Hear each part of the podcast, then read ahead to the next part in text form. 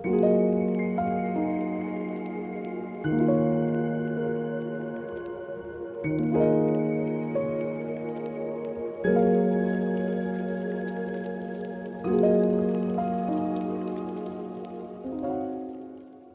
что, друзья, всем привет! С вами снова я, Федоров Сергей, и это новый выпуск моего подкаста. Сегодняшняя тема будет посвящена оптимизации рабочего процесса для писателя. Я знаю, что в прошлом сезоне мы уже об этом говорили, но мне есть что добавить, мне есть о чем с вами поговорить, и давайте, пожалуй, не будем тянуть и начнем. Рабочий процесс лично для меня это не только то, что ты делаешь во время написания книги, рассказа или чего-то еще, а именно обстановка. То есть все начинается с того, что тебя окружает. Я тут сказал немножко, наверное, словами таких инфо-цыган, но я вам ничего не продаю, а вы у меня ничего не покупаете, поэтому мне, пожалуй, можно. Я уверен, что когда вокруг тебя есть потенциально приятная обстановка, в которой тебе нравится работать. Для меня, наверное, самое главное, чтобы кровать была подальше, потому что так и тянет просто все бросить, лечь, отдохнуть. Ну, или, по крайней мере, чтобы она была не в поле вашего зрения во время работы. Здесь, пожалуй, играет такой фактор, как обыденная лень. Поэтому постарайтесь либо не обращать на это внимание, либо просто не замечать этого. Мне кажется, что тихая и спокойная обстановка – это самый оптимальный вариант для творчества. Хотя среди моих знакомых писателей есть люди, которые пишут в любом месте, месте, будь то автобус или работа и так далее. Мне, наверное, больше нравится побыть в тишине, потому что можно сконцентрироваться на своих мыслях, немного углубиться в свое творчество. Хотя бывали такие моменты, что я писал в больнице, там была куча людей, было шумно, но я это делал, потому что у меня другого выхода не было, у меня горели дедлайны Сатори, и я должен был закончить произведение вовремя. На самом деле, если отталкиваться от моего примера, самое важное это найти ту обстановку, в которой вам будет хорошо. Неважно, дом это или там на берегу моря. Мы заходим в такие мечтания, но почему бы и нет. Визуализировать что-то вполне не вредно, иногда это даже сбывается, если хорошо повизуализировать. Так что начинайте именно с той обстановки, в которой вам приятно. Если у вас нет такой возможности и вас преследуют такие там навязчивые шумы, либо кто-то дома, у меня с самого начала подкаста у соседей где-то наверху очень мерзко лает собака. Но я стараюсь слышать только свой голос и не обращая на это внимания. В крайнем случае всегда можно надеть наушники. Поэтому если у вас происходят какие-то обстоятельства вокруг, которые мешают вам заняться, не отчаивайтесь. Вы в этом не одни. Также мне кажется, что к определенному шагу для создания оптимальной обстановки нужно выделить время. Время, когда вы свободны от всех повседневных дел, можете просто сесть и начать писать. И если я занимаюсь каким-то произведением и не делаю этого на работе, потому что последнее время на работе мне писать вообще не хочется, я прихожу домой часов в 7, даю себе час отдохнуть, и где-то с 8 до 10 я занимаюсь творчеством. То есть у меня под это конкретно есть время, я знаю, что в это время меня никто не беспокоит, у меня выключен телефон в крайнем случае или поставлен на беззвучный режим, и все, я в себе, я не обращаю внимания на внешние раздражители, я просто пишу. Я думаю, что не у всех так, потому что иногда к концу рабочего дня у многих нет сил и хочется просто там лечь спать, я не знаю, посмотреть телевизор, посмотреть, я не знаю, какой-нибудь ютубчик и просто уйти в состояние отдыха. Если у вас такое, то рассматривайте утро. Иногда можно встать на час раньше, выпить чашечку кофе и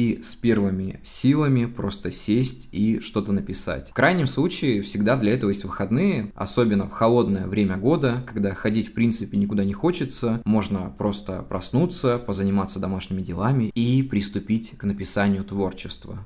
Также важно помнить, что нужно иметь конкретные цели для написания того, что вы делаете. Допустим, если ваш проект очень большой, будем так называть книгу или что-то еще, то здесь нужно понять, для чего вы это делаете, зачем вы это делаете. Важность знаете в чем? Важность в том, что при написании большого произведения очень часто происходит такой момент, когда тебе просто хочется бросить все, потому что тебе кажется, что ты не готов исписать там 120 страниц, 140, там 200, 300. И из-за этого происходит определенный упадок. Поэтому изначально ставьте себе цель, для чего вы действительно хотите написать это произведение. Возможно, у вас есть какая-то мысль, которую вы развиваете в виде сюжета и в конечном итоге доводите до своего логического завершения, чтобы потом показать это людям или там сделать для кого-то конкретно. Поэтому помните об этом. Если произведение большое, его желательно, конечно, делить на части, хотя бы в рабочем варианте, чтобы не запутаться в собственном художественном тексте. Когда я писал на Эзис, он был поделен на четыре части. То есть это зима, весна, лето и осень. Кстати, осень вышла довольно короткая, потому что уже к концу повести я понял, что в принципе все сказал. И там, по-моему, около трех глав. Это в рабочем варианте. Я конкретно пока не скажу, что в итоге из этого выйдет. Как закончу, будет видно. Также в оптимизации писательского процесса нужно помнить об отдыхе, запланировать небольшие перерывы. Я, допустим, делаю так. Я напишу главу, немного поотвлекаюсь, схожу там, я не знаю, покурю, выпью чашку кофе, проверю сообщения, мозг немного разгружается, и я сажусь и пишу дальше. Освежать мысли очень важно. если есть возможность выходить на улицу или на балкон, то желательно это делать, потому что прогулки, они очень хорошо помогают вам собраться с мыслями. Я бы здесь, конечно, хотел бы добавить еще медитации, но думаю, что это не все практикуют, и я, в принципе, какого-то дзена не постиг. Так, может быть, мозг немножко расслабил, но, в принципе, это хорошая методика, и мы, наверное, о ней еще поговорим когда-нибудь. Если будет интересно, пишите. Также нужно помнить, что каждому писателю очень важно находить источник вдохновения. То есть при чтении книг, при просмотре фильмов или просто общения с другими людьми. Это добавляет в ваше творчество что-то живое, то, что имеет нерв, ну или эмоцию, кому как удобней.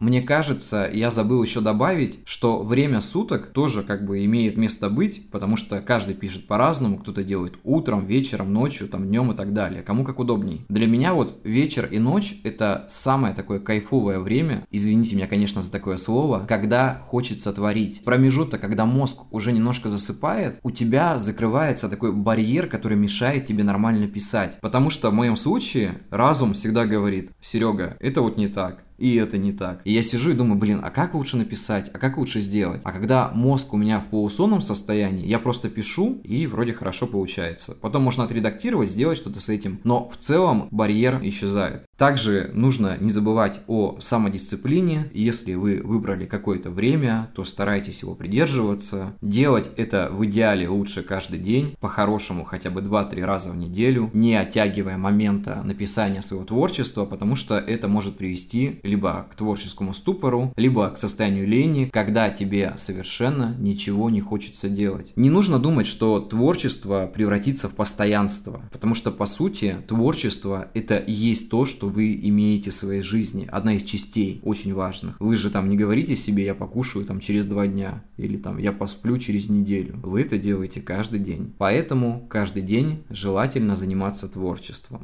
Для идеального понимания творческого процесса, идете ли вы правильным путем, желательно иметь вокруг себя людей, которые вам могут подсказать, где и как вы ошибаетесь во время написания. По-хорошему, конечно, конструктивно. Поэтому быть знакомым с каким-нибудь писателем, начинающим, профессиональным, неважно, либо редактором, либо просто человеком, который заинтересован в творчестве, это всегда очень большой плюс. Обратная связь очень много всего решает, потому что иногда мы очень сильно запутываемся в том, что мы делаем, и сюжет немного искажается не в ту сторону. Поверьте моему опыту.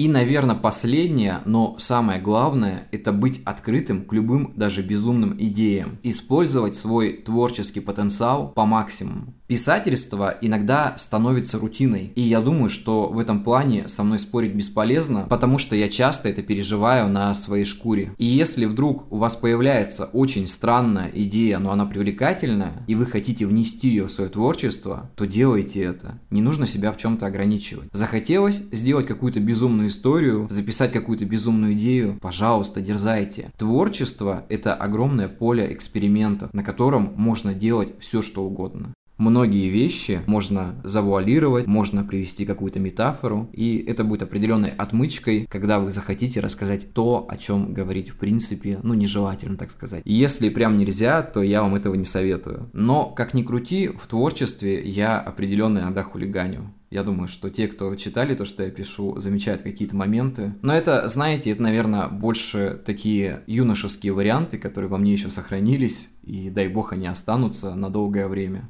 Так что будьте готовы к неожиданным поворотам в своем творчестве и будьте ко всему открытыми. Перед тем, как закончить, мне хочется сказать вам одну маленькую, но важную мысль о том, что вы сами творцы своей реальности. И так как вы себя поведете по отношению к своему творчеству, так оно в итоге и выйдет. Потому что любая, даже очень маленькая деталь, которую вы вкладываете в свое творчество, рано или поздно приведет вас к определенному результату. Даже если вам это казалось, что это прям такая незначительная вещь, она может стать очень значимой. Я думаю, что в этом подкасте я дал вам пищу для ума. Поговорим о чем-нибудь еще интересном в следующем выпуске. И на этом мы будем заканчивать. Подписывайтесь на подкаст, ставьте лайки. Дальше больше, дальше интересней. Всех крепко обнимаю и всем пока. Thank you